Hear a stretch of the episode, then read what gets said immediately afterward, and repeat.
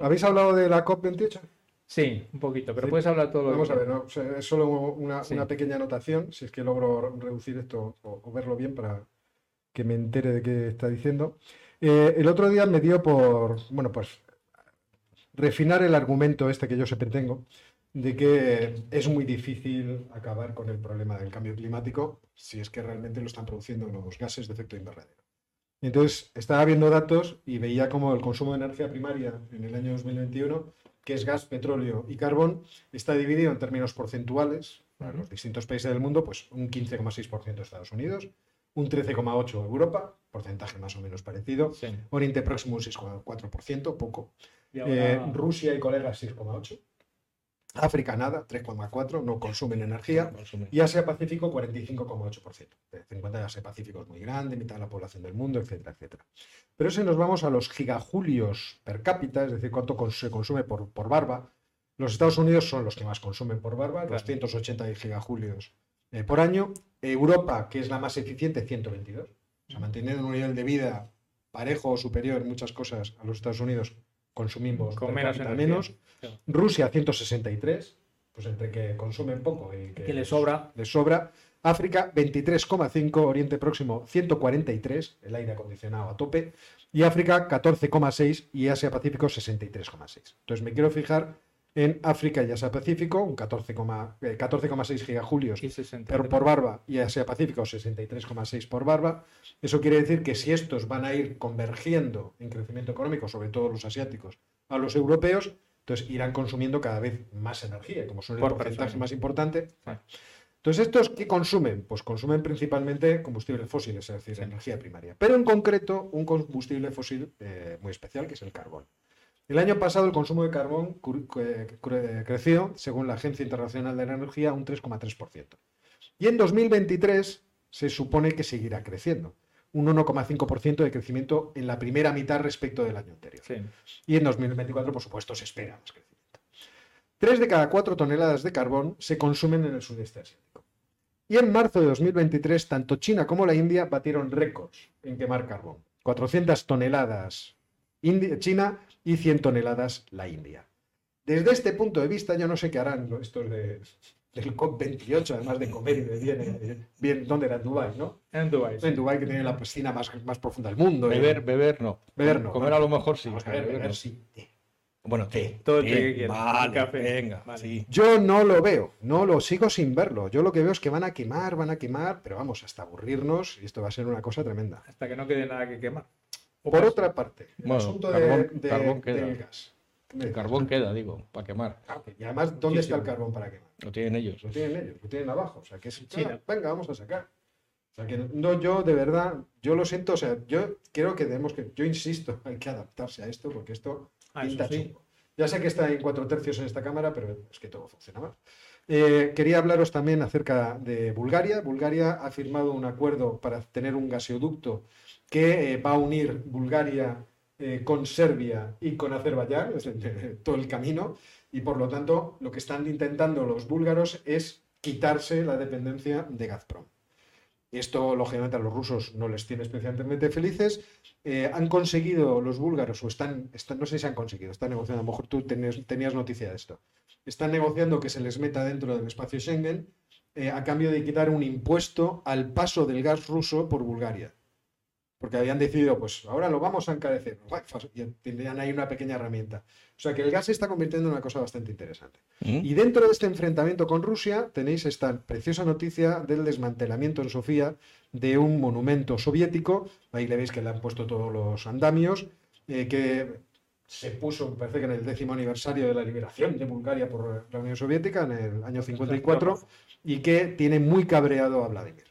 Vladimir que echa las muelas diciendo, pero vamos a ver, ¿qué es esto? O sea, eh, con, lo- con todo lo que hicimos por ellos, y después nos quedamos allí y les estuvimos jodidos 45 años y no nos lo agradecen, no nos lo agradecen. Otra operación especial en vistas para poner el monumento en su sitio. Ya verás. Tengamos en cuenta que en la, en la conferencia de prensa de, de hoy, de, de hoy ha sido de Vladimir, Mm. eh, Vladimir ha dicho que ellos no renuncian todavía a los objetivos de Ucrania, que ahora que se ven fuertes, pues ¿por qué no llegar hasta Odessa por lo menos? ¿O qué? Que Odessa es una ciudad rusa. que tampoco se lo vamos a discutir, porque yo cuando era niño, Odessa, decías, Sí. Minsk, no sé, o sea, Minsk.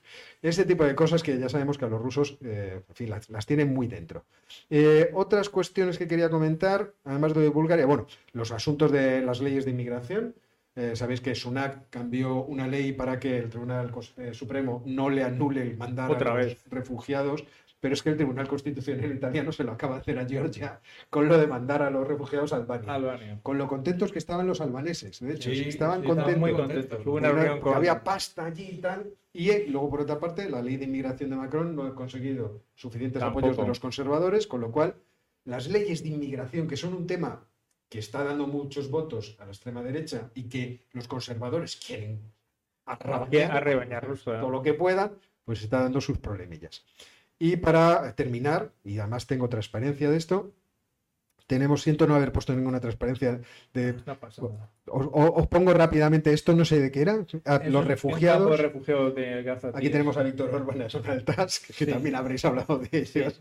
Jerome Powell y Christine Lagarde. Luego hablamos de ellos. Luego, hablo- luego hablamos de Eso- ellos. eso vale. Algo de África Sí, Occidental. porque para que se vea que Níger está bloqueado por todas partes y si Ah. tiene una prohibición de importaciones y exportaciones de los países de alrededor, pues lo tiene muy mal. Efectivamente. Y finalmente tengo esto, que es que eh, se están produciendo juegos de guerra alrededor de Corea del Sur. Claro. Tanto los chinos como los rusos han sacado sus cazas a viajar por la zona de exclusión aérea, que como sabéis es una zona que no es oficial y que eh, los países han tomado la costumbre de decirnos, si usted se mete en ese territorio tiene que identificarse. Sí. Los chinos y los rusos dicen, mira, aquí estoy, no me identifico, y yo no estoy por Y aquí. sigo. Y entonces los, los coreanos han sacado sus cazas ahí a volar. "Ah, ¿Qué, qué es lo que pasa? Como niños. Bueno, pues eso, esas cosas que, que pasan habitualmente. Y con esto y un bizcocho. Ah, perdón, aquí tengo el mapa del gasoducto. Bueno, no, no el gasoducto, pero hay un interconector, lo veis ahí justo en la frontera entre Serbia y Bulgaria. Está Buchik muy contento porque ya tiene otra herramienta de presión adicional.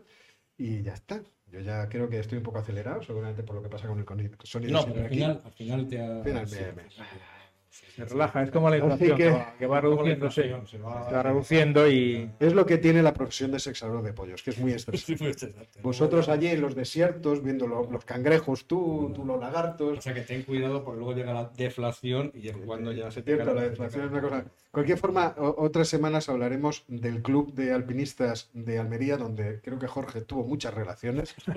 Es un club de alpinismo muy De famoso. alta en el montaña. De alta De alta montaña. Muy alta montaña. Y luego también hablaremos eh, de, de las escaladas que hacía Ángel en el desierto del Gobi. Pero eso será después de nuestra carátula de la tertulia. Eso.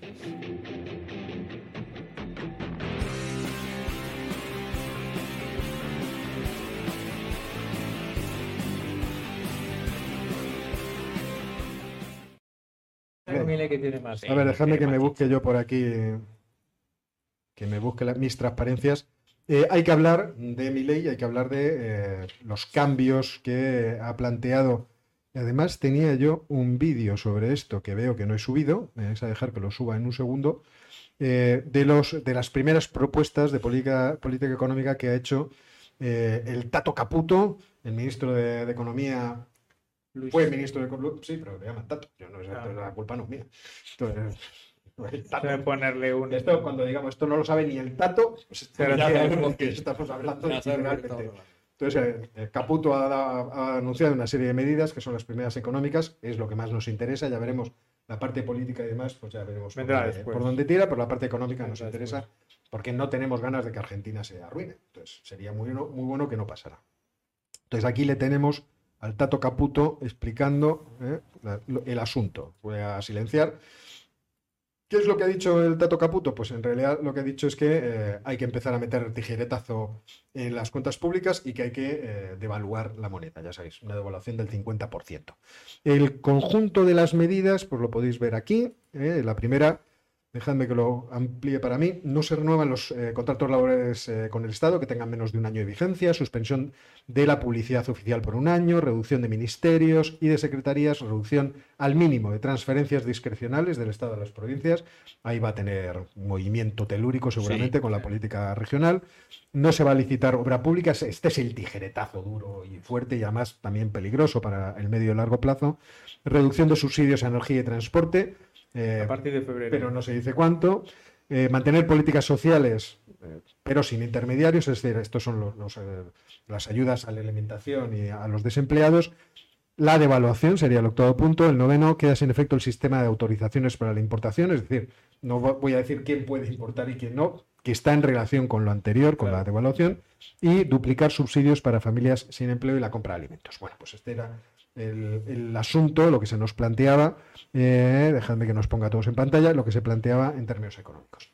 ¿Cuál es la situación? Bueno, Caputo explicó mucho. El planteamiento que hacía Caputo es, eh, hay que tener en cuenta que el problema de, este- de nuestra economía es principalmente el problema del déficit público, hay que atajarlo de alguna forma, porque sin eso no podemos ir a lo siguiente. Entonces, aquí lo que hay que explicar, voy a tratar de hacerlo rápido, como siempre, como dice Ángel, traigo 200.000 eh, diapositivas, la previsión de... Por lo menos, por lo menos. por lo menos. La previsión de crecimiento de la inflación, la previsión actual del BBVA es que llega al 200% cuando acabe el año. La previsión de consenso de junio del 23 era que estuviera en el 169%. Bien, hoy en día está en el 160,9%. ¿Vale? Después del crecimiento de- del, del último mes. Eh, por otra parte, conocemos la situación del mercado de trabajo con mucha eh, informalidad, es decir, mucha economía sumergida. Por otra parte, las altísimas tasas de indigencia que han crecido. Si antes la eh, indigencia, según eh, eh, la encuesta de, los hogares, estaba en el 40,1%, pues ahora sube al 44,7% y la indigencia casi al, al 9,8%, con lo cual pues tenemos a 20 millones de personas en la pobreza, en una situación realmente muy apurada para la economía argentina. Pero lo que me gustaría que vierais es que dentro de esa pobreza, por hacer unos pequeños calculillos, en junio de este año, eh, la canasta básica total que marca la línea de la pobreza estaba situada en 75.000 pesos, que al cambio oficial eran unos 9 dólares al día, 273 dólares. Pero si nos íbamos al cambio blue, al auténtico, suponían 5 dólares al día, que yo creo que es la tasa de, de pobreza de cualquier país. Sí, Eh, la oficial, el Banco Mundial tiene dos, me Sí. parece que la, la pobreza extrema es 2,5 y la pobreza es 6, coma algo, si no recuerdo mal. O sea, está incluso por debajo de la primera línea de Pues pobreza esto, que marca esto es lo Mundial. terrible, porque es cuando nos vamos a la indigencia, que la marca la canasta básica alimentaria, qué alimentos puedes Solo comprar. alimentos. Con el cambio oficial en junio, una, una, una persona se suponía que estaba en situación de indigencia con 122 dólares, es decir, 4 dólares al día, pero al cambio blue eran 2,28 dólares. Sea, que una situación extrema. realmente gravísima en todos los sentidos. Eh, ¿Qué es lo que han hecho para empezar? Pues lo más espectacular ha sido, como sabéis, la devaluación. Ahí la tenéis, o sea, ese recorte de reducir pues, de, de los 400 a los 800, pesos el 800. cambio del dólar, aunque sabemos que el cambio oficial está por encima de los. Eh, y ahora comentaremos qué, qué implica esto. Porque, claro, uno de los problemas es la cantidad de distintos tipos de cambio que había en, en Argentina. Esos tipos de cambio tenían un sentido. Si yo soy un importador eh, y tengo que ir a, a- a cambiar mis pesos por dólares y sacarlos, pues lo que querrá el gobierno es que sí, tú tienes que importar, pero voy a ponerte algunos Cuanto menos límites, ¿eh? importes- Cuanto menos importes, mejor. Cuanto más caro te salgo. Entonces, con los controles no le salía caro, en realidad le salía barato. Entonces ahí, ahí se hacían cuotas, tú puedes importar, tú no, y por otra parte se metían impuestos o retenciones, ¿no? creo que no se llamaban impuestos, una cosa como una retención. Retención, sí. Y por otra parte estaba el que quería exportar, que quería exportar es alguien que nos interesa, Habría que fomentarlo. pero que todos los dólares que van a entrar no se los puede quedar él. Entonces hay que hacerle un viaje. Y entonces, claro, los 400 venían de cine, porque si vale 1000, pues yo te doy 400. y el Es resto, verdad pa- que había- se hacía un tipo de cambio que era 50% el oficial, 50% el, el blue o uno, un- unos- uno que tenían en concreto. Y entonces no te daban los 400, un poco más, 600 seguramente, 600 y pico, casi 700, pero conseguían ir absorbiendo eh, los, los dólares. ¿Cuál es el problema? Pues que había muchos sectores distintos, tantos como estos. Quiero decir para los que no lo sepáis. El tipo de cambio podía ser el, el informal, el oficial, los tipos de cambio financieros para las instituciones financieras y para los extranjeros, que veis que tenían ahí muchas eh, especificaciones concretas, los tipos de cambio por sectores, el de soja, el del vino, el del tecnológico, el de los espectáculos extranjeros que vienen, que lo llaman Coldplay, todo esto me mata. O sea, el tipo cambio Malbec, el Soja, el Tecno, el Coldplay, cada uno también con sus especificaciones, con sus retenciones, impuestos. Parte los 40 principales. Y luego aquellos que estaban con impuestos, el Qatar de lujo, el turista, el tarjeta, el ahorro, o sea, la madre que lo parió.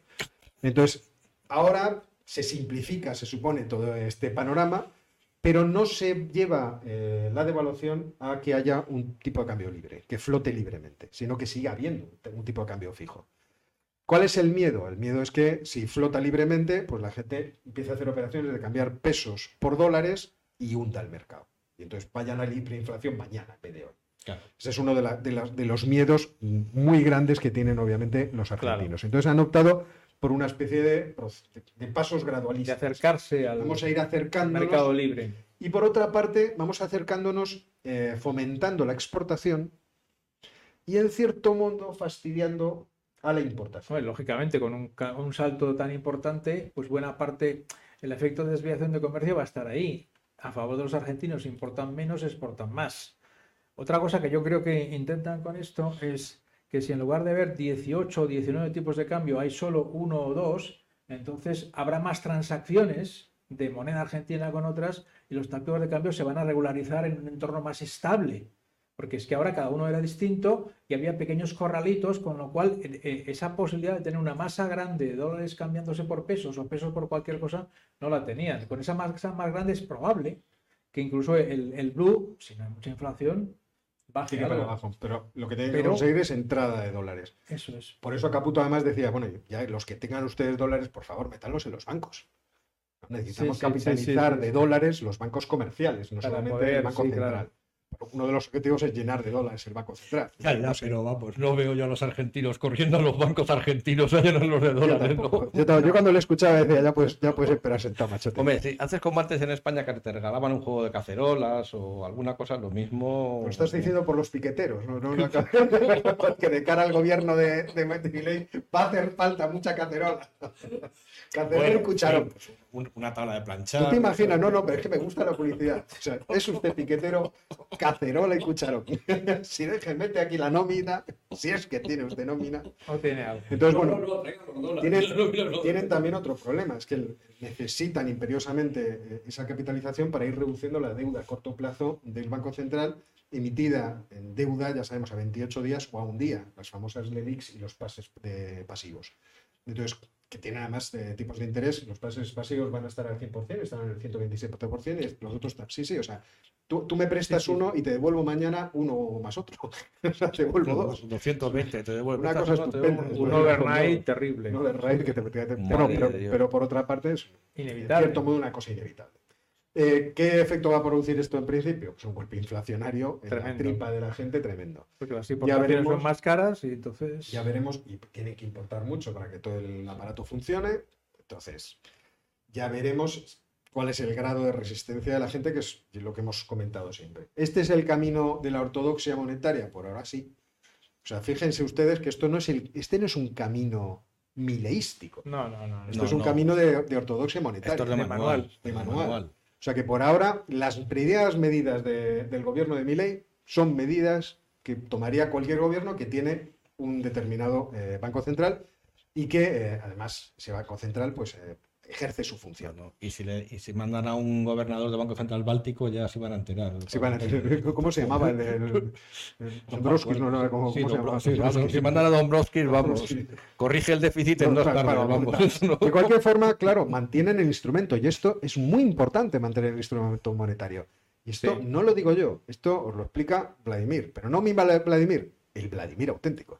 С Аргентины, чтобы потом к этому не возвращаться. Да, всем известна э, идея, идея э, вновь избранного президента Аргентины перейти на доллар внутри страны. Это решение, суверенное решение каждой страны. Но, но во-первых, в Аргентине инфляция, по-моему, где-то 143%. И поэтому, да, очень э, много проблем, там мне еще прежние руководители говорили, связанные с возвратом с возвратом э, тех э, заемных средств, которые Аргентина получала из различных источников. И поэтому логика понятна. Но это, конечно, значительная утрата суверенитета страны. К чему приведет привязка к доллару? Если есть национальная валюта, песо, есть такой инструмент, как ну, немножко на инфляцию, там, увеличить инфляцию.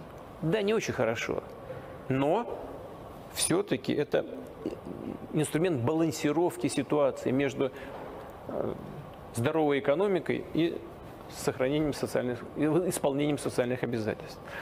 А если нет национальной валюты, уже ничего не подпечатаешь. Есть только один путь – сокращение бюджетных расходов на социальную сферу. Жесткое урезание уровня заработных плат, пенсий, пособий, расходов на медицину, на дороги, на то, на это, на внутреннюю безопасность. Другого пути нет.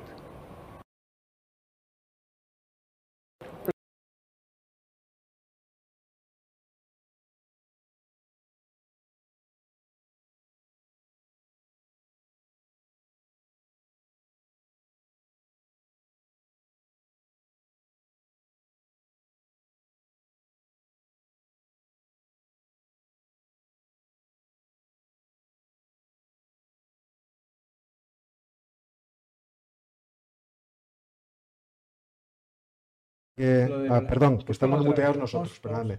Es que nos, nos he muteado precisamente para que pudierais ponlo otra escuchar bien a. No, no, para que escucharais bien a, a Vladimir. Entonces estábamos comentando que, pues sí, claro, que es- esta es la, la- en principio la, la fórmula. Sí, claro. ¿eh? Vamos, Tengo que reducir, primero tengo que contener el déficit Claro. y luego ya veré qué hago. Ojo que las alternativas son dobles, o me quedo el Banco Central y continúo con el Banco Central una vez que he retenido el asunto fiscal, o me voy por el otro camino que ya hemos explicado que le interesa a mi ley en términos teóricos o ideológicos, como queréis llamarlo, también, sí. pero, pero también teóricos. Quiero decir, él es, él es un fiel seguidor de la Escuela Austríaca de Economía y a él lo que le gustaría es tener competencia de monedas.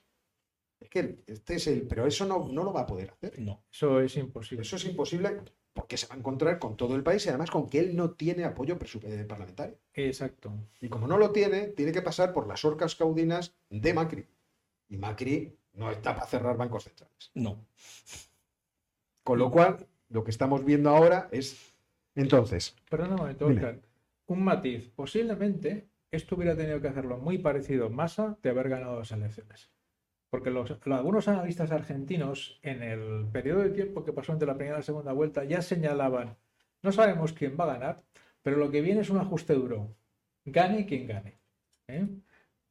Quiero decir, evidentemente no se puede hacer política ficción que hubiera pasado si ganase Massa, pero con la inflación creciendo a ese ritmo, como consecuencia de un déficit elevado del sector público que no se puede reducir y que se monetiza, la única opción es esta. cortarlo en algún momento si es que no quieres llegar a una hiperinflación. Eso es. Que habrá un momento, bueno, lo que les había pasado, ya no tengo dólares en- Claro. en la hucha, Imprimo. no puedo hacer frente a las compras de los importadores. Ahora van a sacar unos Claro, activos claro. financieros denominados en dólares para que los importadores puedan pagar a los proveedores extranjeros con algo. Pero más deuda para los importadores, claro. Pero, bueno, en principio, y para el Estado. Respaldará para el Estado. Para el Estado, Claro, porque el Estado claro. respalda que el importador, el, proveedor lo cogerá y dirá, "Bueno, Ya Este acabo con papel- esto. este es el de, esto que me lo asegura. que viene a- Claro, digo. Claro, este es el problema. Entonces, al- al- por, eh, de forma paralela, lo que tendremos que ver es eh, de qué forma van haciendo que la economía sea menos regularizada para atraer inversión y hacer que la actividad económica crezca. Pero esto es una cosa lenta. Y además, sin inversión pública, esto va a ser una cosa más lenta. Pero esta es la esperanza. O sea, lo que habrá que ver, lo que Sí, sí. vendrá de mi ley va a ser toda la desregulación que se puede hacer de la economía Y ya veremos hasta qué punto eso puede mover a la economía en un tiempo razonable, de manera que la gente no se le eche encima cuando la inflación suba, cuando de repente los ¿Qué es lo que costes de todos los servicios suban y cuando encima los fondos públicos se estén retirando y por lo tanto no llegan al bolsillo, por ejemplo, de ese 33% de asalariados que trabajan para el Estado. fíjate. Claro, porque en España es el 7,2%, allí es el tre- más del 33%. No, no, claro, claro, claro. Entonces, aquí tenemos Houston, Sí, sí, sí, tenemos un tenemos problema un grave. problema y es que además los inversores internacionales, que ya os he leído algunos, no, pero esto en cuanto a tal, los inversores internacionales lo que están esperando ahora no van a meter ni un solo dólar, pues lo que están esperando los inversores internacionales es ver cuál es la capacidad de resistencia de la sociedad argentina. Porque obviamente no van a empezar a meter dólares ahora hasta que, que no vean que los ajustes y los costes de esto, que van a ser unos costes muy grandes, son, digamos, asumidos el sufrimiento, interiorizado el sufrimiento por parte de la sociedad argentina. Ahora, esta es una si política no- de largo plazo. Esta es cuando la gente Sí, dice, sí. los políticos siempre se meten Ah, en esto política de largo corto. plazo, Bueno, pues ahí tenéis una No, política no, de largo plazo. de largo plazo. Y, y- y si logran salir de ahí, efectivamente reordenarán las cuentas públicas, anclas, necesitan anclas. O sea, Sí. que la gente espera que la inflación no va a subir, que la gente espera que el gobierno va a tener unas, unas cuentas saneadas y que la gente espere que el Banco Central no va, no va a monetizar. Porque los recortes son una parte muy importante de este juego. Sí. Claro, pero son la parte que todos sabemos peligrosa. Se les va a llamar sociópatas, neoliberales, todo esto va a seguir, porque va, todo esto va a caer como una bomba atómica en la sociedad. Sociedad que ya está. El subsidio, os podéis imaginar que según llega, su valor se disuelve. En la inflación. Mm, Eh, inflación. Es como Me meterlo en un vaso de Voy a inflación. contar una, una confidencia. Me contaba eh, Ferreras el otro día, estábamos hablando de esto fuera de micrófono, de, de cómo está Argentina, y me dice, mira, a mí me contaban en la inflación de los 80, cómo eh, salía la del supermercado, veía una fila para comprar y decía, a partir de usted señora ya no vale 100, vale 120. Y se metía. Y la gente... ¡ah! Pero hasta que llegaba la señora valía 100. Y Mantenía eso es la inflación. Es que Sí, sí, la sí, gente creo que cuando pensamos en inflación e hiperinflaciones no visualizamos. No, yo, yo una cosa que de las que más me llamó la atención, pues era pequeño ya además, pues eso fue el año 79, me parece, la que tuve en el 79, recuerdo que me, me quedé así mirando a la tele, eh, ya era color, ¿eh? no era en blanco y negro. Porque recuerdo ver una tienda, una tienda de ultramarinos en Buenos Aires, pero de una frutería un Normalita, grande, pequeña. pero que tenía arriba un marcador electrónico como el de Wall Street de entonces, marcando los precios de las cosas porque iban cambiando los precios. Yo me quedé mirando aquello diciendo, pero ¿esto qué es? No Sofisticados, creer, ¿no? Sofisticado, ¿eh? muy, sofisticado. entonces, ¿hasta qué punto pueden llegar los recortes? Bueno, pues los recortes en principio quiere el gobierno de Milei que lleguen al 5% del Producto Interior Bruto. Y al- os preguntaréis, ¿por qué al 5% en concreto? Yo me malicio que quieren que llegue al 5% en concreto por esta transparencia que en algún sitio tendré yo y que os podré poner, que es esta de aquí, el gráfico que tenéis a la derecha. A la derecha tenéis la emisión monetaria para asistir al tesoro que ha estado haciendo el Banco Nacional de la República Argentina. Es decir, la monetización de deuda es lo que estáis viendo en el gráfico de la derecha. Y ahí lo que veis, ya sé que es un gráfico que he puesto en, otro, en otra ocasión, veis que el año pasado se emitió masa monetaria por valor de un 3,6% del Producto Interior Bruto y que el año 2021 se emitió un 4,6% del Producto Interior Bruto y que este año, a la altura de noviembre, ya llevan emitidos un 4,1%. Y este es el asunto. Es decir, el primer corte que quieren hacer es todo lo que están monetizando. Y por eso necesitan el 5%. Y cuando consigan ese 5%, pues entonces ya habrán hecho algo. Y a partir de ese algo podrían continuar. Un analista comentaba el otro día que más o menos ese 5% era, no exactamente, el 3% de déficit que van a tener al final de 2023, o sea, eliminar el déficit y el equilibrio en obra ni déficit ni superávit primario. Y luego el otro 2% sería para pagar los intereses de la deuda que vence en 2020. Servicio a la deuda. Sí, sí, claro. Es una barbaridad, pero claro, la idea es esa. Sí, no, Eso, no, no, no. Si haces eso, si haces eso, Bueno, evidentemente el proceso de, de monetización se para. Se Ojo, para. La, la gente ahora estará echando las muelas en, en Argentina por el- la subida del precio de todo, porque cuánto se Claro. evalúa ya la gasolina, se, se ha debido poner pues por los cielos, Claro. y si quitan los subsidios al transporte y tal, pues igual que ocurre con Macri, subidas del Ujú, 900%, de 1000%, o sea, no subidas pequeñas, sino Enormes, enormes. crecimientos de los precios enor- enormes. Pero eh, ahí se me ha dio la, la idea que iba a decir, por Dios. Estaba yo aquí muy entretenido, estábamos Que hablando. aparte de ese problema, vamos a tener más problemas. Sí, bueno, pues, leche, pues se me ha ido la idea absolutamente. Cosas No, era la cuestión de, por qué, que qué efectos tiene esa, si se consigue Iba a esa, decir algo muy inteligente. esa reducción del 5% sobre el PIB del gasto público, que por un lado Sí, es sí, y por otro lado, y por otro los Pero- tipos de interés de la deuda. Pero el servicio de la deuda no es disparatado esa cifra, ¿eh? Porque No, el, el de, ya. el de España que son 250.000 millones de dólares, de euros, perdón, es aproximadamente la sexta parte del PIB. Ya, pero vamos a ver, Lo que si pasa es- que, que Argentina no puede refinanciar. Claro, es que Argentina en estos momentos no puede con el servicio de la deuda o le convendría mucho reducirlo sustancialmente. Reducirlo, te de De ahí el claro. 5%, que es evidente que no sé si van a intentar reducir el déficit a cero y a lo mejor lo consigan, aunque sea una, una barbaridad. Lo otro es muy difícil. El otro es un objetivo añadido que dependerá de cómo estén las condiciones de financiación en los mercados internacionales y en los mercados internos y dependerán de lo que tú hablabas antes, de cuáles son los vencimientos, cuándo vende cada tramo de, de deuda, porque si vence en marzo, tienes que hacer eso a toda velocidad. Sí. Gran medida ese 2% es sobre todo para atender a los pagos que vencen enseguida y a los cuales, ¿qué es lo que te interesa? Claro, es muy fácil de decir, ¿no? Te interesa no tener que renovar la financiación, no tener que pagar eso pidiendo más deuda, que es lo que se hace habitualmente. Pero para eso necesitas un ajuste brutal. Yo sospecho enorme. que van, van a seguir monetizando eh, eh, en cantidades menores. vamos a ver qué es lo que van a poder hacer, porque no pueden hacerlo todo. ¿eh? Sí. Habla. ¿Yo por qué ahora? Bueno, sí, como decía, que estaba diciendo Jorge, ¿tú te acuerdas? Sí. Hoy estamos muy bien, ¿eh? Que es Estamos probable, es que tengan que seguir Que monetizando es, algo. es probable que siga habiendo monetización porque efectivamente los recortes no tienen efectos inmediatos Exacto. y, y, por lo tanto seguirá teniendo necesidades financieras, sobre todo lo que seguirá teniendo, lo que comentaba Jorge, son vencimientos que tienes que Eso devolver. es, sobre todo Entonces, eso. ahí es donde probablemente Febrero, marzo, abril. febrero, marzo, abril tenga que seguir recurriendo a monetizar algo. Lo que pasa es que lo que se pretende es que sean cantidades cada vez menores, tener que recurrir menos a ese instrumento e ir ajustando poco Y a poco. temporal. Con la perspectiva de unos meses, no, no, No, monetizar claro. más. Por eso yo creo que Massa está diciendo que todavía habrá inflación. Aparte Sí, sí. del, del efecto que comentaba Ah, ya me acuerdo que iba a decir. Gracias por decir inflación. Claro, porque la deuda va a tener una ventaja a corto plazo. Sí. Y es que yo, yo entiendo que a la gente, y es lo- por eso estaba hablando de la gasolina, que la gente raro. que sube así la gasolina y todo, pero para el Estado tiene una ventaja, es que la inflación va a reducir los pasivos. Claro. O sea, va, a, hacer que el peso de su deuda sea menor porque lo va a devolver una moneda que vale menos. Esa es otra. Y hay uno de los, de los asuntillos también que están Sí. implicados. Y bueno, también, por ejemplo, la inflación permite un incremento de la recaudación vía impuestos, el impuesto inflacionario, que evidentemente se verá resentido porque como consecuencia de las medidas los argentinos tendrán menos renta, tendrán menos impuestos que pagar, comprarán menos cosas y el impuesto indirecto también recaudará menos.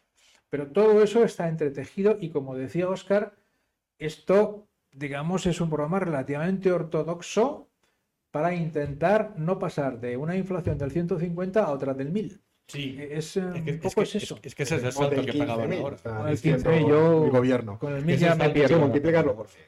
Sí. Decían ellos, por, por 10 ya me parecería, pero si se van a una hiperinflación, pues ya se puede lanzar esto. Claro. Y entonces eso, entonces sí que es la ruina absoluta. Sí. Entonces la- van todos a la ruina Todos, absoluta. todos, y entonces tienen que declararse en bancarrota y vuelven a empezar.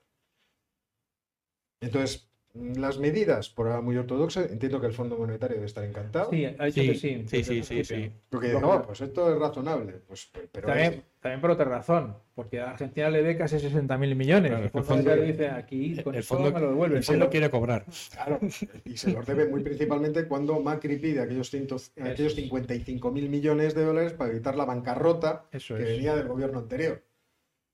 Y, y se los dan, le dan la mayor ayuda de la sí, sí. historia. Pero si es que en el fondo son buenos chicos, lo que pasa es que no les entienden. No, no, pero lo, lo bueno es criticar. Estos malvados que me prestan dinero, que, que estos usureros. Bueno, pero este, este es el- más o menos el, el panorama. El panorama es muy complejo, muy difícil. Eh, podemos hacer apuestas acerca de la- si se dolarizará finalmente la economía o no. Parece que no. Yo, yo no Yo- lo- lo es tengo que- muy claro. Es que eso es un medio. Yo veo en, Eso un, es un medio. en- en un largo plazo keynesiano no. Tú sabes, eso, es lo, eso decía el otro día un economista argentino. Dice, no, un momento, un momento. En el largo plazo, casi todos estamos vivos. Por eso digo, en ese, Pues bueno. en ese largo plazo Pues no bueno. lo veo. No Pues lo bueno. veo. ¿Y cuáles son las espera- esperanzas que tienen para el año que viene? Pues una de las esperanzas es esto que os pongo en pantalla, y es que, como decíamos, haya buena cosecha, y por Sí, lo tanto en eso está casi 2024 asegurado, sí. crezcan las exportaciones del complejo agrícola y por lo tanto entre más dólares. Y por otra parte, la balanza comercial del sector energético, que ya es superavitaria muy ligeramente este año, gracias al, lo tendré por aquí, aquí le tenéis, el gasoducto presidente de Néstor Kirchner, hace cosas buenas, es como el Cid Cap- Capeador, buenas, cosas buenas por el país, eh, y entonces, bueno, pues por ahí podría entrar algo de dinero. Y eso pues sería una de las... Sí, pero eso o sea, siempre, sería quizá el único viento así de cola que estamos pero viendo. eso siempre es medio plazo. Ellos tienen un problema gravísimo de plazo, corto, corto, dice corto. Ángel, estamos todos. Esperemos que no, pero en el corto es que Medio, medio plazo keynesiano. Milei ha, pedido-. Milei ha, ha dicho que los argentinos lo van a pasar mal durante dos años. Dos años es muchísimo, en este tiempo. momento, en esta coyuntura. No, no, en, en tiempos, vamos, eso lo podemos medir en, en tiempo normal, usual, en glaciaciones o en tiempo político. Tiempo político es una eternidad. es esto. Yo sé, dos años. A la gente dice, no, no, mire, de dos años, esto no le voy a permitir a usted dos años. Dos años. No, seguro que no. De- La cuestión es la magnitud de la reacción. Sí, sí, no, yo Y, creo que- que- y- y hasta qué punto puede, digamos, obligar a Milei o a su gobierno a parar el programa y poner en marcha. Yo no sé cómo está el BBVA y el Santander en Argentina. Se están sigue muy, muy, porque antes lo estaba mucho, pero si es así, les insistimos. Cucharón Y cacerola. y cacerola. Que no se escuche, porque esto va a tener futuro. Bueno, pues también se pueden dar pantallas de plasma. O sea, no, no. No, porque no una pantalla de plasma. No, No. por eso digo, o sea, que puede haber El otro argentino tipo. de- necesita el plasma para ver la tele, para ver a, a la selección. Para perdón. ver la selección, Para por eso digo que es otro, en fin, hay otros hobbies. Así que por ahora, pues bueno, están haciendo lo que pueden los pobres. Seguramente Massa hubiera hecho algo muy parecido. Sí, con otro nombre, eso con sí. otro nombre. porque voy a cambiar Sí, los pero nombres. De forma muy parecida. todo. Y por ahora no hay sorpresas. No, ¿Vale? ninguna. tampoco, o sea, no es para emocionarse, no es para nada, No. estamos todos conteniendo la respiración porque le salga. bien. Sí, Y luego, bueno, ya vendrán más cosas, vendrán privatizaciones y tal, porque hay que hacer hucha, Sí, y luego, ya, pues ya pero eso es como más estándar. que Y en el, en el entremedias esperemos que los yemeníes se comporten, que en Rusia no vaya mayores, que, que no pase algo que en el Esequibo, que vamos a hablar hoy del Sí, Esequibo, el que en el Esequibo la gente se, se comporte, porque si, si en- encima van pasando más cosas, pues esto se va a poner complicadísimo. Cualquier obstáculo se hace muy peligroso. Y ahora, jóvenes, ¿quién le apetece hablar? Vamos a una parte más económica tuya. Claro, como estamos con inflación. Estamos pues con yo- inflación. Sí. Bueno, pero la inflación. Ya no hay inflación. Espera, espera, vuelvo a hacerlo. La inflación es transitoria. Yo me, estoy, me estaba recordando la canción de Avellador Doro, la de la televisión es nutritiva, la inflación es transitoria. Déjame que me vaya para atrás. Los gráficos que hay que ver primero, que es lo por eso he puesto O sea, junto. tú, Ángel, digo, Jorge, como gráfico has puesto solo un mapa del SQ, ¿cierto? Sí. No Vale, necesita vale. más. Jorge con un mapa. Un mapa, ya no podemos, Ya ya no podemos. Bueno, he puesto Volvemos mañana. pero con dos Bueno, mapas. ya eh, estoy con los. con los Entonces hay, hay dos Es gráficos. Toda, toda tuya las. una de la zona euro, otra de Estados Unidos, para que veáis cómo la inflación es siempre y en todo momento, salvo en Argentina, un fenómeno energético. Porque Chan, como veis ahí, las contribuciones... Puedo ir haciendo efectos especiales. ¿no? Venga, va. Chan, Bueno. chan. Ya hemos acabado el sector especial. Venga, ya está. Entonces, ahí lo que veis es lo que ha pasado estos dos últimos años. He cogido todas las series de contribución de cada uno de los segmentos que componen los índices de precios para ver cómo ha contribuido cada uno. Y ahí ves que el responsable principal, tanto en el caso de, de la zona euro como de Estados Unidos, es el responsable del incremento, pero también de la reducción que estamos teniendo ahora, porque el resto de las partidas siguen teniendo inflaciones más o menos parecidas, incluso menores a las que tenían antes, pero la inflación energética, y aquí incluyen todas las fuentes de energía, ahora mismo en la zona euro, que sí que he puesto el número, es menos 1,45, es decir, está, es, es en buena parte responsable. Si se hubiera mantenido estable, ahora mismo la inflación en la zona euro estaría prácticamente en el 5, estaríamos más o menos como en el, como en el Reino Unido. Entonces, bueno, hay un montón de gráficos. Tú vete poniendo Perdón, perdón, es que me Nada, no, no, pero vete poniendo, me vas diciendo, porque luego he puesto uno para, ver. para que vieras. Aquí hay uno que es sobre la inflación, bienes, está más marcado. Ese ya está. La reducción, eso ya está. El Esto siguiente. Luego tiene, El hay uno después que es más de lo mismo para que Petróleo. veáis eso, es la, la relación casi casi perfecta que hay entre la evolución del barril de petróleo, ya estamos solo con el petróleo, estamos con todas las fuentes de energía, sino solo con el petróleo y la inflación en Estados Unidos. O sea, es que prácticamente, como veis, sobre todo en el último periodo, es que lo clava. Entonces no tiene, esto no tiene esa explicación fundamentalmente os, os- os encomiendo a que os veáis el vídeo magistral que hice hace el domingo pasado sobre la guerra de petróleo. ¿Tú lo viste? Naturalmente, De hecho, naturalmente. Por eso no digo nada. Echo de menos los efectos especiales. A ver, ponme algo. A ver, eh, el siguiente, el siguiente gráfico, el siguiente gráfico es de los precios en Estados Unidos. El de los precios de Estados Unidos. Que pone los precios dejan de subir. Ah, esta es para Andrés. Porque es que siguen. Si queréis que los precios. No, no vamos a ver, o sea, no alimentemos al troll.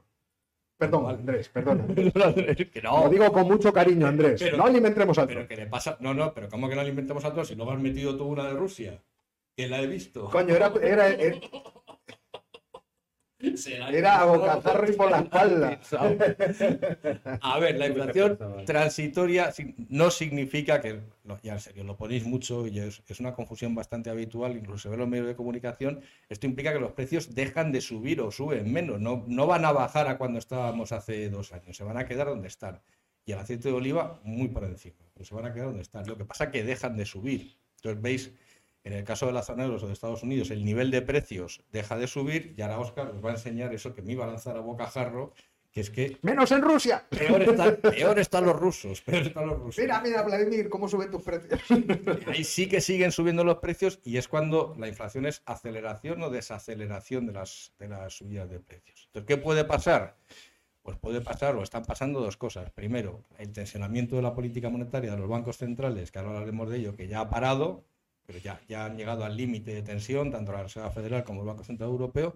Y luego, pues lo que os contaba el otro día en el vídeo, que sobra petróleo por todas partes y sobre todo sobra petróleo en el bando de la no OPEP, es decir, de los outsiders del, del cártel. Entonces, por eso corremos el riesgo ahora no ya de tener inflación, sino de tener deflación, que es lo que pasó en 2014 y en 2020, porque si Mohamed se enfada finalmente y decide poner el barril de petróleo a 20 dólares el barril hasta el mes de junio, por ejemplo, pues entonces sí que veremos caídas de los precios por esa... Que lo ponga. Pero ahora, me, fíjate, estaba deseando que lo pusiera, pero ahora ¿sabes por qué me da pena?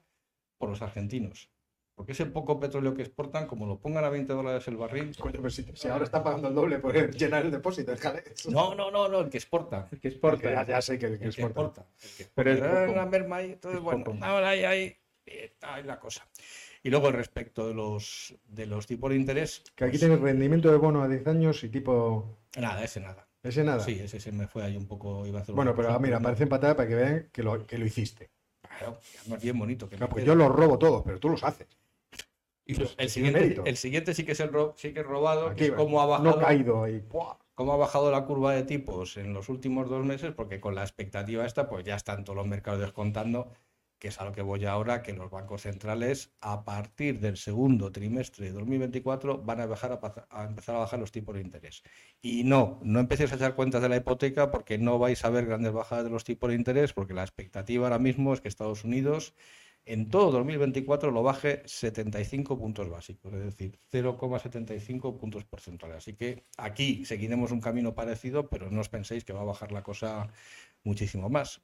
Pero es la, la situación en la que estamos, porque, por ejemplo, hay países como el Reino Unido, donde hoy ha habido reunión también del Banco de Inglaterra, y lo que han dicho es que la inflación sigue muy alta en el Reino Unido y que no van a bajar los tipos de interés en una temporada muy larga. A ver, luego tienes aquí un gráfico sobre el cambio real del Producto Interior Bruto de no sé quién. Nada. Nada. Tienes otro sobre el forward instantáneo y el spot rate. De... Estos son bonos. Madurez a varios años. Ese es el de la curva de tipos. me Esa es parece. la curva de tipos. Que no quiero mover mucho porque todo se. Ese es el de la curva de tipos. Vale, la curva de tipos ha bajado. Entonces, ¿cuál era el anterior que he puesto yo? No sé. Era también este de aquí, de la- los A lo, fondos mejor, federales. a lo mejor son las expectativas de La, bajada de la los tasa de refinanciación. la, la expectativa de bajada de los tipos de interés en la zona euro y en Estados Unidos, que es donde se ve ahí que tiene eso. Vale, vale. Pues entonces. Entonces, este es el panorama. Este es el, este es el de. Es que yo no lo estaba. Entre Este es el de la, curva de tipos, cómo se ha bajado, cómo se ha reducido. Ah, Y aquí vemos crecimiento económico y tasa de inflación. Pusiste. Que el crecimiento económico vamos peor. Crecimiento económico en Estados La Unidos, tasa de inflación, sin embargo, la previsión de junio y de la de septiembre igualitas. igualitas. Pero Igualitas, la- igualitas. en Estados Unidos la previsión de crecimiento hasta 2026 no supera el 2%, o sea que no vamos a un escenario de recesión, pero es un escenario de piano, piano. y en la zona euro habrá recuperación del PIB, pero como veis los, la tasa de inflación se espera que llegue al 2%, probablemente antes, porque estas previsiones son de septiembre en 2025. Así que bajada de tipos y adiós a la inflación.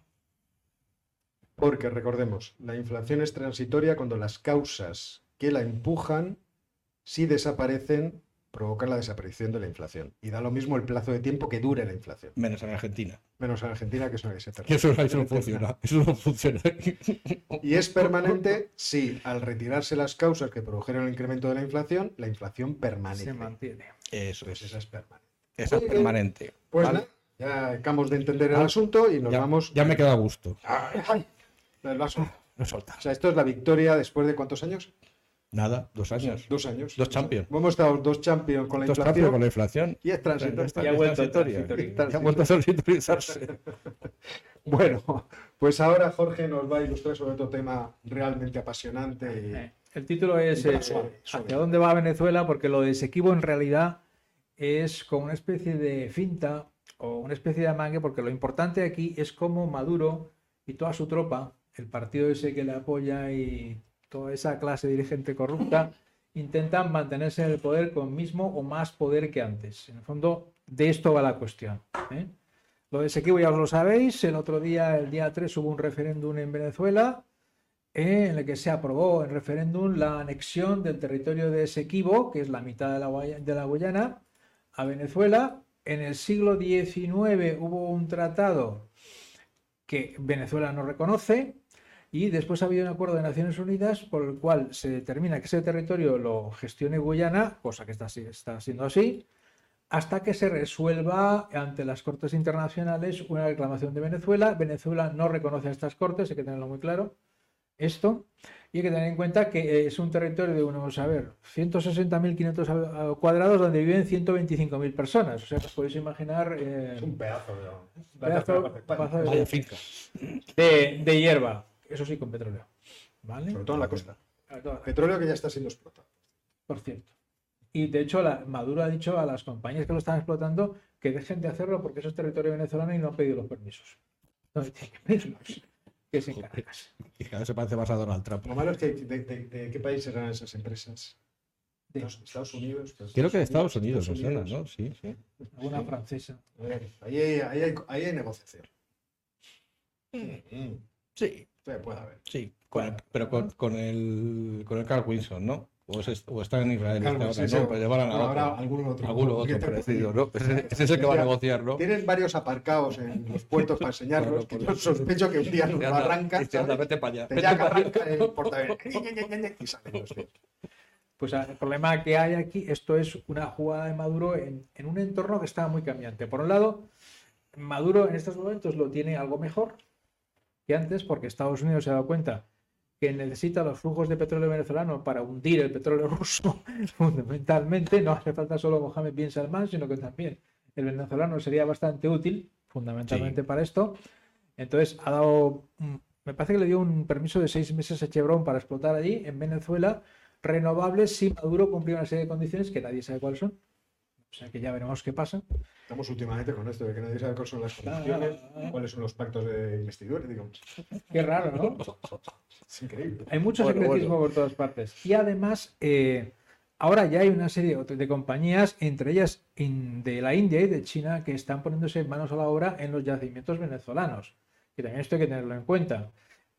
Venezuela está intentando por todos los medios incrementar su, pues, su, su cuota de petróleo, que en su momento eran de 3 millones de barriles. Además, mientras esté por debajo, no le pueden decir nada en la OPEC.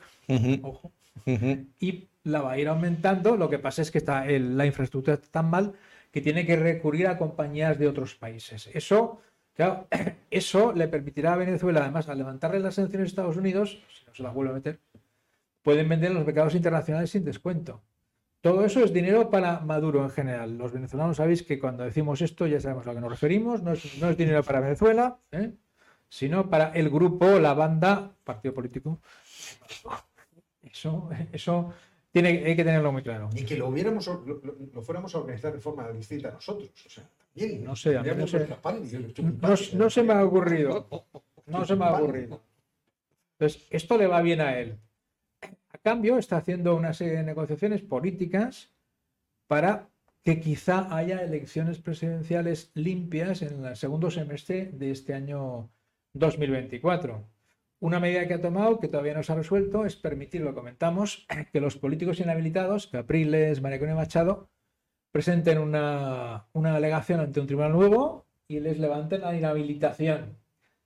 Esto se resuelve ya, yo creo que les dirán que sí, que efectivamente, como este paso, esto no les cuesta nada, porque los pueden volver a inhabilitar en cualquier momento. Pero por ahora Como a Navalny, ¿no? Igual. les van a decir, vale, de acuerdo. Y entonces, el juego, porque esto es un juego de Maduro, con todos estos elementos es, ¿qué hago yo? Hay varias posibilidades. La primera posibilidad es, bueno, pues no hago elecciones limpias, me presento yo solo cuando me dé la gana y entonces corro el riesgo de que vuelva a sancionar a Estados Unidos. Pero claro, tampoco es tan fácil porque ya hay muchos actores interviniendo en el sector venezolano de petróleo. ¿Va a sancionar a Estados Unidos a sus propias empresas que han metido dinero ahí? Eh, ¿Qué os parece? De aquí a seis meses, eh, y si Maduro, aparte de desinhabilitar por ahora a Ma- a Machado y a Capriles, Transitoriamente. hace algo más, Transitoriamente. ¿eh? Transitoriamente, hace algo más, eso es una baza que está jugando Maduro. Sí, sí, claro. Claramente, claramente hacia allá. Luego, otra baza que puede estar jugando perfectamente con lo de Esequibo es decir, bueno, sí, vamos a tener elecciones en el 24, pero como tenemos un conflicto militar, porque hemos mandado una patrulla de 5 a Esequibo, las tenemos que aplazar. Eso es otra posibilidad. Que se monte algo, no mucho, porque si se monta mucho, posiblemente alguien remonte contra ellos. ¿eh? Hay que tener en cuenta que eh, Maduro lo que ha hecho ha sido desplazar un destacamento a la provincia cercana, a Guyana, lógicamente, pero lo mismo han hecho los brasileños. ¿vale? Eso sí. Pero para controlar la frontera, pues si hay Sí, sí, movimiento porque de gente. por ahí venía lo del mapa, porque el mapa que he puesto es dos, dos mapas, uno de Esequibo con Venezuela y a la derecha los vecinos, que hay que tener en cuenta que, que Venezuela no puede hacer lo que quiera con ese vecino que tiene allí, evidentemente, y que oye, ese vecino puede decirle a los de Esequibo, oye, ¿y si formamos una joint venture para explotar ese petróleo que tenéis allí? No, a mí lo que me causa interés es que el petróleo lo descubrieron chinos y Estados Unidos. Estados Unidos ya lo está explotando con ExxonMobil y eh, se supone que las, eh, lo que han puesto son eh, plataformas petrolíferas flotantes, ¿no? Ya. Para, que son una Sí. especie de barcos. Debo tener por aquí una foto.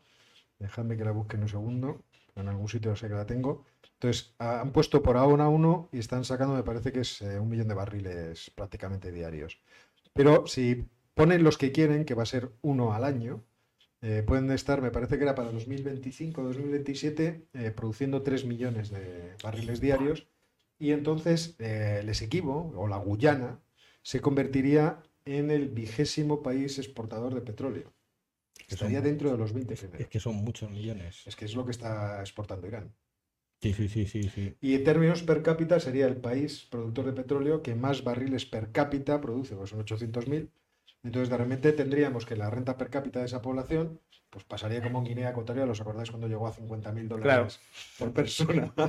todos, todos muy bien repartidos, equitativamente. Lo mismito. Con la igualito. Igualito, Yo igualito. Vi a Teodorín con lo- la colección de deportivos y el, el chalete en mitad de París. Y todos igual. Todos, Todos igual. todo Era una mismo, cosa todo lo sorprendente. mismo, todo lo Tengamos en cuenta que un millón de barriles es más de lo que ahora Me dicen Venezuela. 250.000, es cierto. ¿Eh? Eran 250.000. Vale. Además lo estoy explicando el otro día. En estos momentos Venezuela está en torno a los 600, 700 mil barriles y mediante la colaboración con empresas extranjeras, porque sus empresas no sirven para nada, así de claro, han dejado todo sin mantener, sin arreglar, etcétera, etcétera, están metiendo los franceses, los chinos, los, los indios a hacer las cosas, una especie de joint venture, piensan llegar a 1,2 millones. O sea que ese equivo es mucho petróleo, pero mucho petróleo para las compañías norteamericanas es mucho petróleo para Petrobras, que está allí al lado. También, ¿eh? O sea que no, no, van a, no van a quedarse de brazos cruzados. Por tanto, ¿qué está haciendo aquí Maduro? Pues yo creo que lo que está haciendo es decir, bueno, en caso de que yo genere un pequeño, tenga un problema interno, genera un pequeño conflicto externo y el pequeño conflicto externo me permite revestirme con la bandera bolivariana, otra vez, ¿sabes? En vez de ponerse el chándal, se pone la bandera y ala. Bueno, es lo mismo. Las elecciones las tenemos luego. El chándal del Barça, hay que decirlo. No, lleva la bandera. La bandera. bandera No, pero el chándal, el chándal que lleva, que le he visto las fotos, es el del Barça. ¿eh? ¿Sí? ¿Ah, sí? ¿Lleva uno del Barça? Sí, sí, sí. Faltaba, tiene, tiene todos los males. Tiene eh, todos los Tiene males. todos los Que- males. Ay, es que- O sea, ¿Qué, que qué tal la? Digo, oye, también. pues, vamos a... Vamos a dejarlo. O sea que todo eso es lo que está jugando Maduro. Ahora, Sí, sí, es una también hay otra cosa que puede jugar, lo que pasa es que aquí de no se ve. Los políticos de la oposición en general no han votado en el referéndum. Entonces, en, en caso de necesidad, Maduro puede jugar a tacharlos de antipatriotas. No, miren, vamos a las elecciones limpias, etcétera, etcétera, pero ustedes son unos antipatriotas y a lo mejor con eso incluso unas limpias Sí, sí, gano. unas limpias las gana. Eso, Pero la gente lo que se está preguntando, más lo he visto en redes, en Twitter, no parar todos los días metiéndose conmigo diciendo, ya, ya, pero ¿qué opinan los geopolinómicos? ¿De quién es el equipo? es que, vamos a ver, eh, no, desde el punto de vista legal, Primer plano, primer plano. Desde el punto, no, desde el punto de vista legal, todavía no está resuelto. Hay un acuerdo del siglo XIX. A mí me da igual. Hay un acuerdo del siglo XIX que no reconoce Venezuela. Y después hay un proceso en Naciones Unidas, por el cual Naciones Unidas determinó que la- el territorio lo administrase Guyana hasta que se resolviese el pleito. Para que la arreglaran. Pero No lo es- aprendí. el- a Venezuela no reconoce el tribunal donde tiene que resolverse el pleito. Por tanto, ahora, según el derecho internacional, es Guyana. Mientras no se resuelva ese pleito, ese pleito arbitraje que tiene que resolverse. Ya está. Pero, ya pero está. yo lo que digo es ese pleito del siglo XIX, ¿no? Sí. Eso era España. ¿Eh? Ya está, ese equipo es España. No, en el 19 no. Si fuera el 18, a lo mejor. Pero tenemos que volver. Ya hemos acabado. Ya hemos acabado. Ya, Vamos a ver, pero hay que tener, vamos, hay que pedirlo todo. ¿Qué quieres? ¿Pedir otra vez todo? Que no, todo, que no, todo. que no, o sea, los. Estados Unidos está era nuestro. Hasta, hasta Colorado. Sí, sí, claro. Sí, eso es verdad. Está ahí arriba. Hace nada, además. Pues Hace eso hace dos días. Ya que puestos a pedir. Yo pues, quiero ser vecino de, de Vladimir. No tendríamos petróleo ni nada. No. Qué largo me lo fiáis. El otro día estaba hablando yo, no me acuerdo con quién, y me decía, pero es que, ah, eh, con una periodista muy conocida, con Angélica Rubio, me decía, es que Vladimir Putin es muy amable, es una persona extremadamente cortés. Creo que era Angélica, a lo mejor estoy, estoy aquí patinándome, ¿eh? pero lo que me decía, era extremadamente cortés. Y yo le recordaba, eh, porque esto me ocurrió hace ya mucho tiempo, yo conocí a alguien que había conocido a Hayek y había conocido a una señora mayor que había cenado con Hitler. Y que la señora decía, en una reunión con Hayek, la señora decía, no me acuerdo si es, podía ser Mar- Marjorie Grace Hutchison, No o la madre, Marjorie No. Grace, sería la madre. Ya, la madre. Y diciendo, no, no, era extremadamente amable, en una cena, un hombre muy cortés. Digo, No claro. fíjate, fíjate. Bueno, por lo menos Maduro no es cortés. Maduro no tiene pinta de ser por cortés, efectivamente. no. Ni cortés ni Pizarro. Perfectamente. Bueno, pues entonces que no nos, no nos declaramos, que se declare la Corte Internacional claro, de claro, Justicia. claro. Sí, casi, que el casi que tribunal de- mejor. de, sí, casi que 1899 ya sabemos que aquello estaba muy mal, que no había ni un solo venezolano, que fue una chorizada, todo eso lo sabemos. Yo estoy con los venezolanos, pero no con Maduro, no- todas esas cosas. Los de la Guyana hablan inglés, pues qué asco. o sea. No, no, eso, eso es Venezuela. Eso es ya- Venezuela, ya más eso digo, Venezuela, ya, hay eso que entrar hasta Venezuela. No me digan más. así que, pero ya para el futuro, pacíficamente, pacíficamente. Y ya hemos. Sí, vamos Oye, a que- ir a la tertulia tú- y a las preguntas. Y ahora vamos a ver si yo tengo por aquí lo de que nos pregunten algo, que seguramente sí. Ahí estamos. This is not television. This is real life.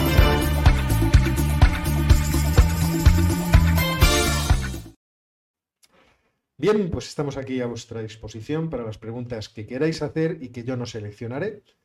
Eh, pero bueno, estamos pendientes de si tenéis alguna curiosidad que os puedan, sobre todo estos dos jóvenes, eh, resolver, que creo que en sus directos nunca resuelven ninguna pregunta. Es una- Todas las dejamos sin solución. Todas, todo es una cosa. Las dejamos para la siguiente semana. No, nada, no dan bola al público nunca.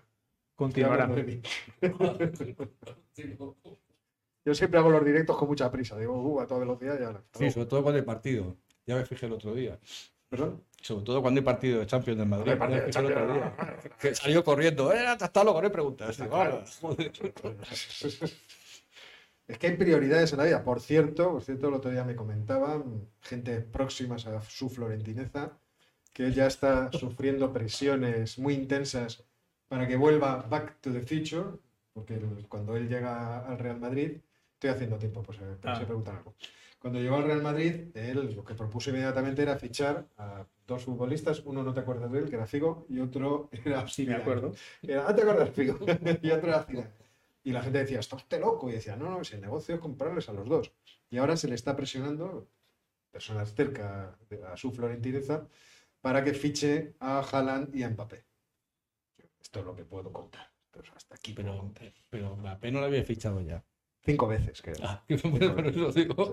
Y llevo esperando. Yo era niño pequeño. Me acuerdo de mi padre se acercaba y decía: digo, Algún día alguien sustituirá va- va- por la no banda sé si izquierda a- Gordillo. no si va acá al futuro o, pare- o parece. Se llamará Mbappé. Yo decía: Yo creo que esto parece más la última de Indiana Jones. ya, ya, Yo con el chupete, cosa, ya te- yo digo, Mbappé, Mbappé, Mbappé. digo.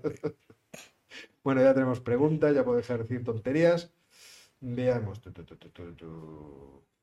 Me pregunta Javier Almoguera, que, Oscar, ¿qué opinas de las críticas que te han llegado por tu apoyo a mi ley en, en la, fue en la sexta? Vamos a ver, no es mi apoyo, es que lo que la gente lo pasa es muy rápida la crítica. Eh, yo obviamente tengo más esperanza en una política de este tipo que trata de cortar la inflación que lo que tenían hasta ahora, porque hasta ahora era la, la decadencia precipitada, ya no puedo decir que sea lenta. No, No. no, no. Porque la, la pobreza va incrementándose, entonces, cuando esté en el exponencial esto. 50%, ¿qué país es ese? Tienen que buscar una solución. Lo que pasa es que todos sabemos que las soluciones son muy complicadas porque parar esos procesos son muy dolorosos. Entonces, yo lo que dije es lo, que llevo diciendo mucho tiempo. A mí, mi ley me pone cara. No nada más. O sea, yo no soy amigo de mi ley, no me he tratado con mi ley, no he hablado con mi ley. Tuve un trato con mi ley hace muchos años cuando él estaba dándose a conocer dentro de la esfera del mundo del liberalismo en castellano y contactaba con distintos y me contactó. Y entonces nos conocemos de eso y se acuerda de mí. Sé que se acuerda y lo, lo habéis visto en internet porque después de las paso me citó. Para mi sorpresa de concho, se acuerda todavía de mí. Sí. Entonces a mí me hace mucha gracia que un presidente se acuerde, aunque sea lejanamente de Oscar Vana, no creo que me ponga, bueno, no creo que me ponga cara, pero sabe quién soy. Entonces, bueno, pues yo lo que dije, prefiero estas políticas a las otras. A partir de así, el chorreo fue inmenso. Fue muy divertido. Por otra parte, o sea, si queréis, fue muy divertido. Yo subido un vídeo, se ve Angélica Rubio hablando. No, no puse la parte en que me dio duro, duro. Porque hablaba solo ella, yo no podía responder y tampoco me corresponde a mí meter imágenes en las que no estoy. Eh, pero Angélica Rubio me dijo, antes de empezar a atacarme, cuando estaban hablando en otro lado de la mesa, dijo, Oscar, ¿me das permiso para zurrarte? y yo le dije, no solo te doy permiso, es tu obligación. Y entonces me dio. y luego estaba muerta la risa y me decía, lo siento, pero me has dado permiso. Y yo, pues claro, si Pues, para eso pues, estamos. Igual de cortés que Adolfo y que. ¿No? Sí, que Vladimir, Que ¿no? Vladimir. Muy cortés. Vamos a ver, muy cortés. O sea, no, pero es que es la verdad. Entonces, lo más desagradable, pues en, en redes, pues en Claro. Twitter, pues que de repente este portavoz del fascista, porque hay mucha gente que se ha convertido en censor, en eh, un torquemada, un inquisidor de las, de las redes, y entonces adquieren ese papel. Yo voy a ir a, a decir, a culpabilizar, a, pues, señalar con el dedo para que luego la comunidad que me persigue vaya contra él. Bueno, pues eso ya sabemos también que es Twitter, lo cual pues, tampoco me sorprende, tampoco me, me parece triste que la gente tenga por vida eso. Sí, es una forma de perder Sí, el tiempo como otra fin. cualquiera, efectivamente. A ver, Carlos Ferrando le pregunta a Ángel, no puede ser otra, otra cosa, después de dos años esperando, este será un buen momento para hipotecarse. Ángel, primer plano. Ya os he dicho que. Esperas, efectos ¿Qué os- especiales. qué os he dicho Cri, antes? cri, cri, ¿Qué os he dicho antes? Vamos a ver. Nada de hipotecas todavía. Hay que esperar por lo menos otros seis meses, mínimo. Y luego ya tenemos que irlo viendo. Oye, veo, veo futuro en lo del consultorio financiero. Financiero Yo con bola de cristal. consultorio con, Con bola de pañuelo, con un pañuelo y- Con. Veo, veo Vale, pues lo voy pensando, voy pensando en la bola, la luz, la luz, que salga de la bola, vale, vale. el micrófono dentro de la bola para que se me oiga bien. Dentro de la boca. Claro. Ahora vamos a- Eh, veamos, Francisco Bermejo, es cierto que Rusia ha crecido un 5,5% en el último trimestre. Eh, mm, voy a hacer un vídeo seguramente mañana sobre el asunto de Rusia.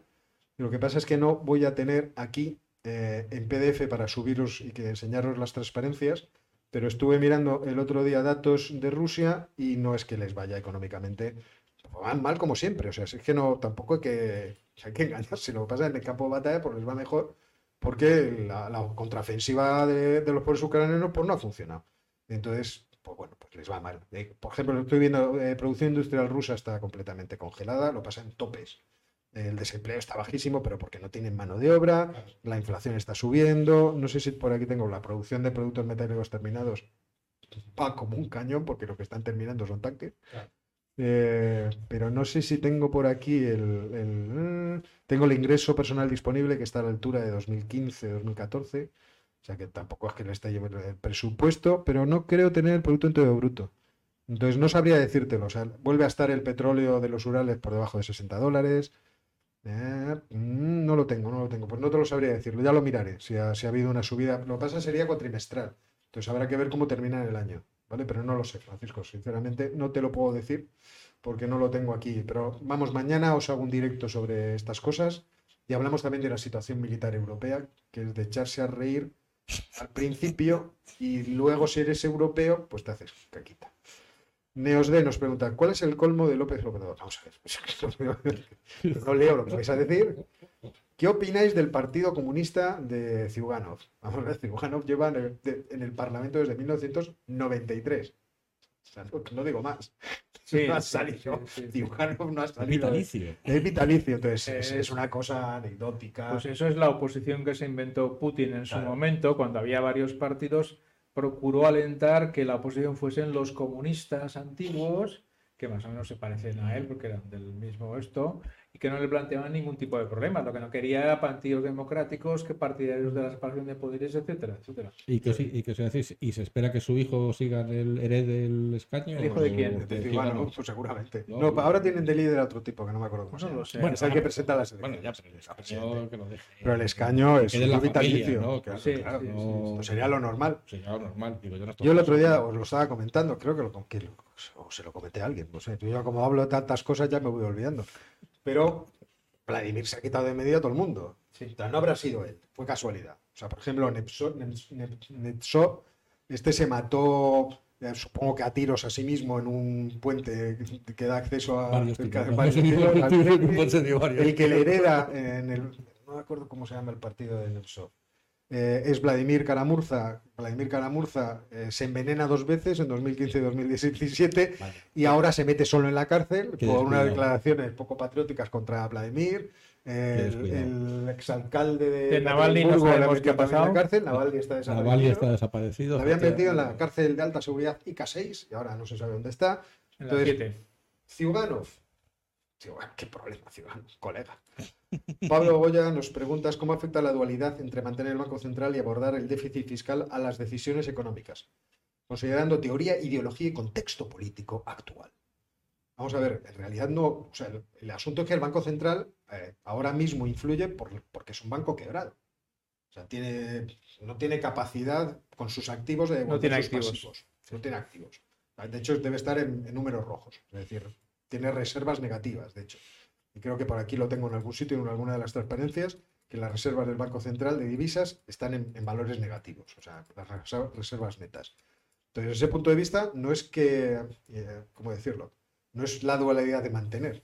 Es que si lo quieres quitar, Claro. primero lo tienes que capitalizar. Primero lo tienes que sanear. si lo capitalizas, ¿para qué lo vas a quitar? Claro. puedes utilizarlo. Claro, si le das un estatuto de independencia potente tal. ¿Cuál es el miedo que tienen eh, los, los de la centro derecha y, y Milei y compañía? Que la experiencia histórica dice que cuando sube el peronismo, dice el Banco Vuelven a mío, cambiarlo. Sí, sí. y entonces lo tengo que manejar. Entonces se les ha ocurrido que con la dolarización pues ya no tendrán ese instrumento. Lo que pasa es que si hay dolarización y sube otro partido peronista y se pone a gastar más de lo que ingresa, vas a tener muchos problemas, porque encima no vas a tener... Es cierto que se les va a ver las costuras antes. Sí, se va a romper todo. Luego antes. una cosa que no he pensado, Ángel, que yo creo que es una pregunta interesante, es, imagínate que no eh, lo cierran el Banco Central, y dentro de 10 años suben unos que quieren crear un Banco Central. Y tienes que crear la institución, capitalizarla de cero. Entonces no debe ser nada fácil crear un Banco Central de cero. Mm, vamos, joder. Claro, pero es una cosa interesante. Es que me O sea, hace una pregunta. Habría que recuperar de- divisas, tal, luego comprar deuda pública, préstamos de bancos para obtener la base monetaria. Una pregunta de ese equipo, anda, que se la sabe José. A ver, espérate. Gente Omega pregunta, ¿creéis que el Manchester United puede caer más bajo aún? Hombre, es una pregunta. Vamos a ver, capitalizarse.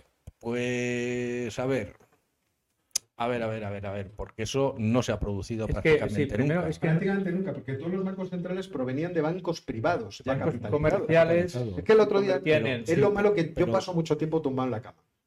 Entonces estaba tumbado en la cama y dije, "Mm, Así le pasa estas cosas. mm, ¿qué pasaría si? What if? Pero, vamos a ver. ¿cómo se puede capitalizar o cómo se puede, sí, cómo se puede crear un banco central? Un banco central tiene un activo y un pasivo. El activo son activos financieros, Mira cómo son. fundamentalmente del Estado.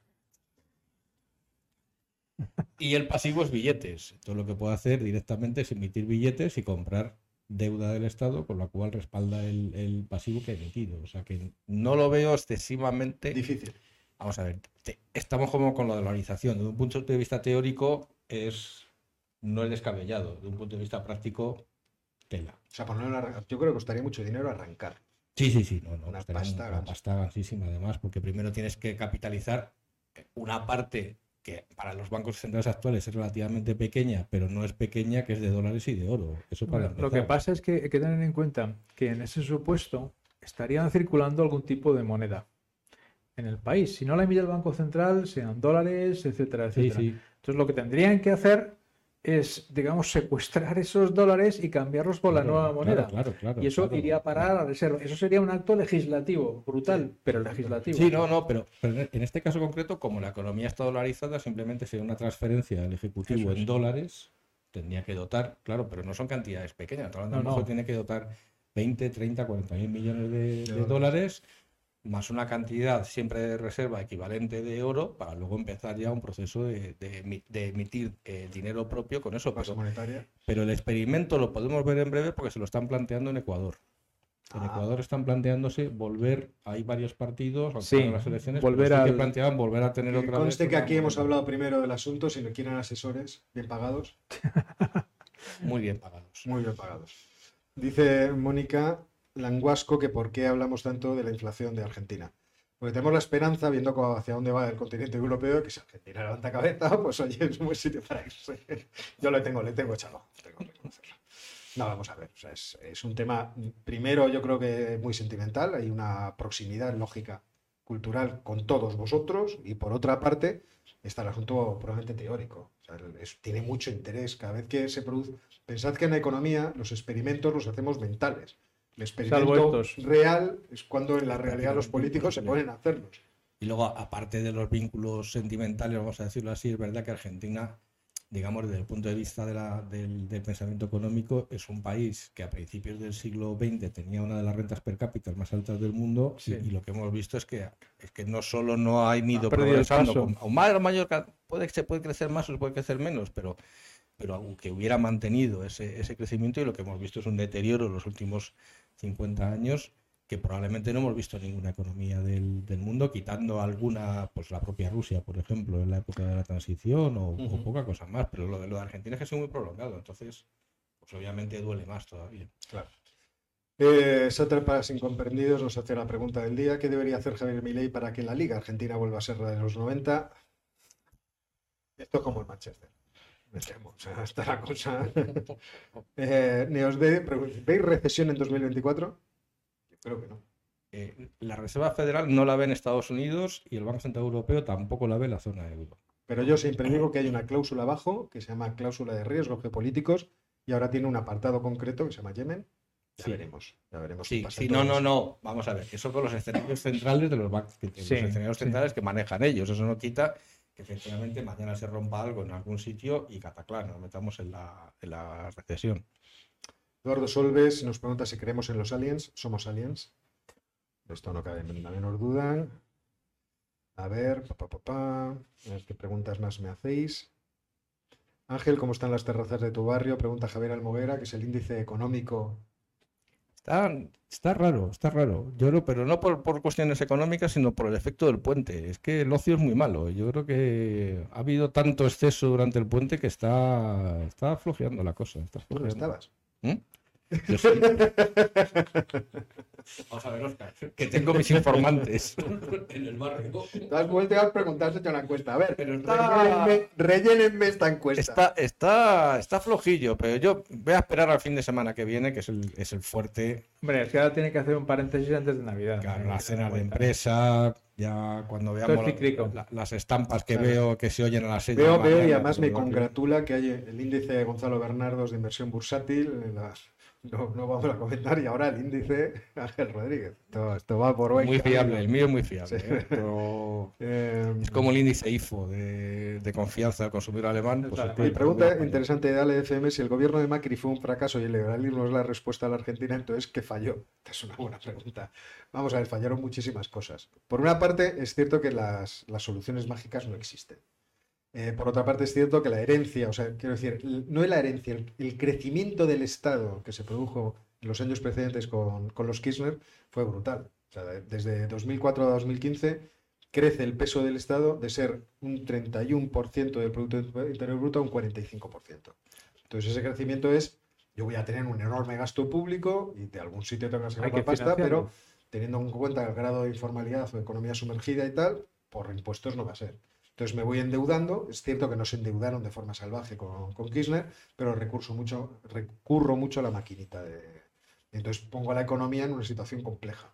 Llega Macri y dice, no, las cuentas hay que limpiarlas, Sí. se endeuda, y ahí pasan también dos cosas, una de las cuales la pasó también Alberto Fernández. Aunque Alberto Fernández, yo creo que hay otra cosa, no sé qué opinan los argentinos, pero me da la sensación de que no daba la talla para la puesto que creo que le pusieron para ser un hombre paja eh, de Cristina. Esta es una opinión personal, a lo mejor equivocada, pero es la sensación que siempre me ha dado y cuando lo he escuchado digo, este hombre no, no da la talla de presidente. Eh, que fue la, la sequía, los dos tuvieron sequías y los dos tuvieron aumentos de los tipos de interés en Estados Unidos, que provocan un vuelo de, De capital. de capital Sí, no, claro. entonces, esas dos pautas, y luego también es cierto que Macri, quizá ahora lo va a hacer porque está escondido detrás de, de Milei, eh, tomó esa, lo que se llamó el gradualismo, esto ya lo sabéis todos vosotros, vamos a tomar las medidas poquito a poquito. Cuando la cosa se empezó a desma- a desmandar, se dio cuenta que tenía que tomar las medidas tarde. a lo bruto, pero ya era tarde. Ya. Y entonces, cuando quitó los subsidios, se produjeron aquellas subidas de precios del 1000% de todo. Entonces, no, no es cuestión, o sea, en mi opinión, el, el favorecer que la gente cree riqueza es una cosa muy útil y, y que tiene una gran potencia.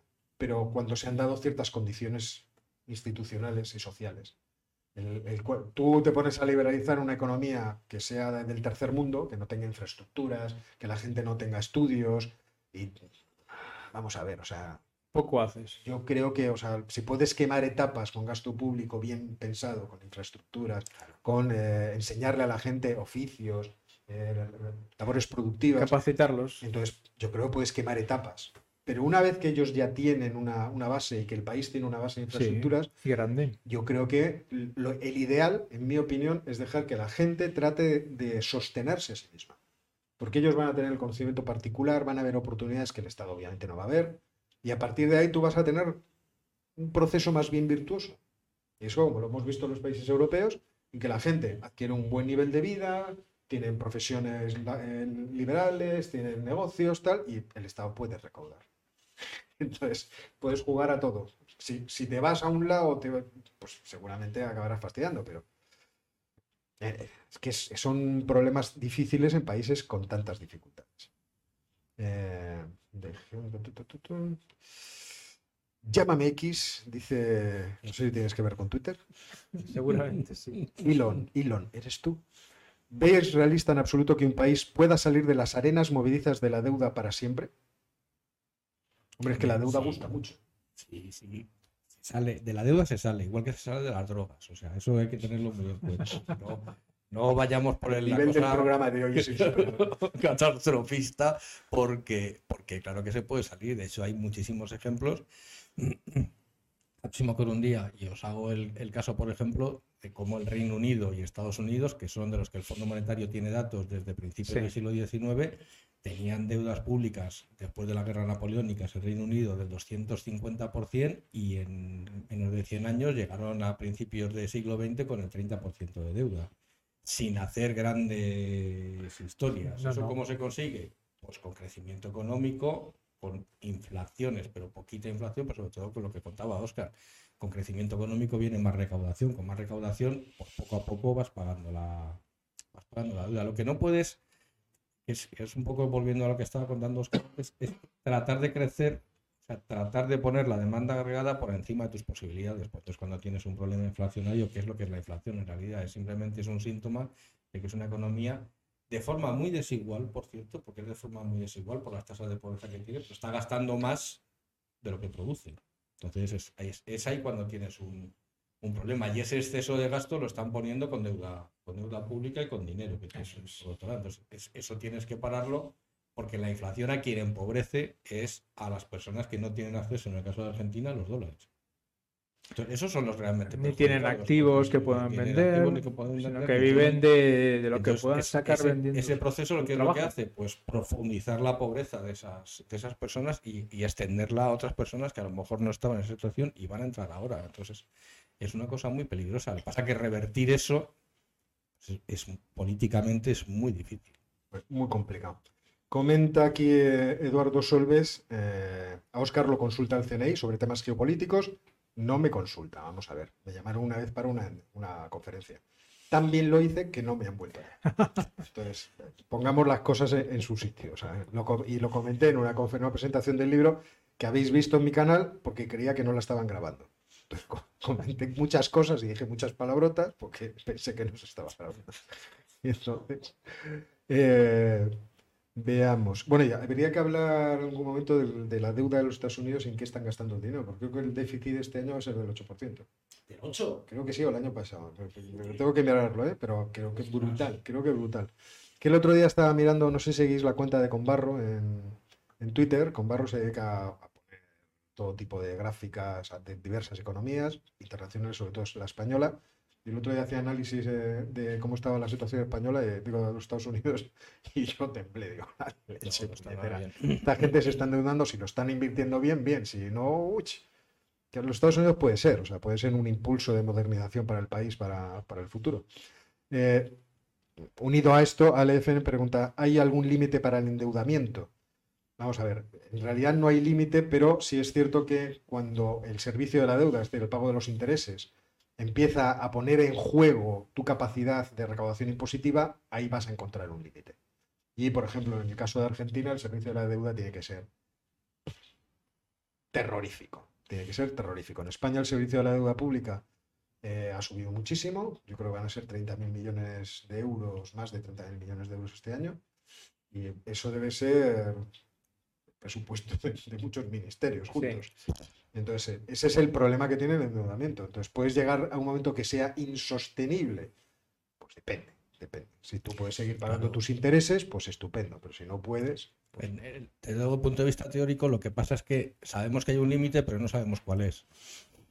Y posiblemente sea distinto para cada Y país. es distinto para cada país. Entonces hay países como Japón que te pueden aguantar muy bien con un 300% de, de deuda respecto del PIB, por lo menos hasta ahora, y países que a lo mejor con un 30% de deuda no te aguantan. Entonces, pero sabemos que existe porque se, se han producido defaults. Claro. Y un default es el, el punto final de una catástrofe fiscal. Claro. Que, que existir existe. Lo que pasa que depende de cada país y dentro de cada país, depende de las circunstancias macroeconómicas, pues está más arriba o está más abajo.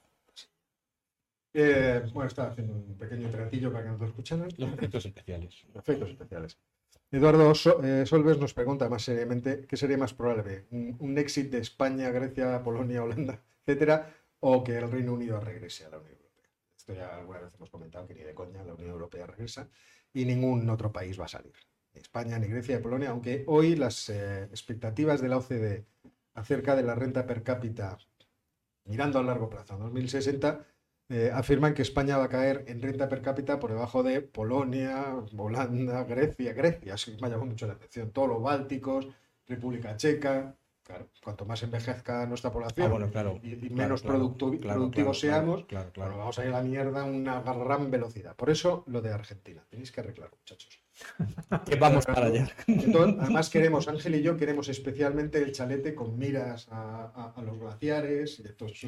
Y un apartamento en Bariloche también. También, Porque- No, vacaciones sí, en Punta del Este. sí. pues, bueno, Ya puestos a pedir. Sí, puestos a no, yo lo de Bariloche es que tengo muchas Ay, ganas de Dios ir. mío. Claramente, claramente. Eh, a ver qué veo yo más por aquí. Mm, Antón Potocors nos pregunta, dado la actual, la actual situación del petróleo, ¿qué pensáis sobre los teóricos del colapso? Colapso energético, El Bitcoin. pues hombre, que no. Que no. Acá no, no somos partidarios. No somos partidarios. No lo que, lo que está pasando, lo que está pasando con el, con el petróleo, de otras cosas, es que cada vez hay más. Cada vez se descubre más porque todavía sigue habiendo muchísimos incentivos a perforar, a encontrar nuevas bolsas, etcétera, etcétera. Y mientras los precios estén a ese nivel, seguirá siendo así, lógicamente. Si de repente te encuentras con que buena parte de los países hacen una transición energética y no consumen tanto petróleo, mucho menos, pues a lo mejor el precio baja sustancialmente, pero ahí está la China la India y otros países para sustituir la demanda occidental de los países que hagamos la transición energética. Por tanto, por tanto, no parece. Ahora, que las cifras de consumo energético per cápita que has puesto, de, sobre todo en Estados Unidos, son brutales, ¿eh? Claro. pero brutales. O sea, es que el problema está ahí, no está en otro sitio. La verdad es que tenemos que analizar tantas cosas en el mundo que, que no llega. Neosd nos, me pregunta, me pregunta, Amado Líder. Kim Jong Por, un por fin, por fin. nos- han reconocido el estatus. Sátrapa de- Supremo me gusta también, pero Te Amado Líder. Te compro un chándal. Se necesita. Habrá cesta de Navidad para sus súbditos por el enorme crecimiento del canal en un tiempo récord, casi 7.500 suscriptores. Bueno, bravísimo. que No, si no llegase por mí, no, esto no los conocen. eh. Eh, mira, el otro día recibí yo recibí la- las, las cestas, pero es que me sorprendió, entonces creo que las voy a retener. Eran de 5 Jotas. Eh, esto es verídico, pero son pequeñas para ser un jamón. Entonces yo- estaba yo ahí meditando y decir, ¿qué, qué, qué es esto? La reduflación. La reduflación. Entonces resulta que es cuando tú lo abres, pues esto- quiero que luego, luego haga una foto y lo suba a Twitter para que lo veáis. Y entonces tiene seis cajoncitos. Pequeños. Y abro Muy uno pequeño. y estaban los huesos del jamón al vacío. Y digo, Os lo dije, tendríamos cesta, pero estaría vacía la caja. Esto, esto es, esto es para, para hacer el caldo. Para hacer caldo. Pero luego abrí y estaba todo, lo, todo, todo el jamón ya fileteado, todo puesto al vacío, todo muy bonito, pero a mí me da la sensación de que eso puede tener salmonela.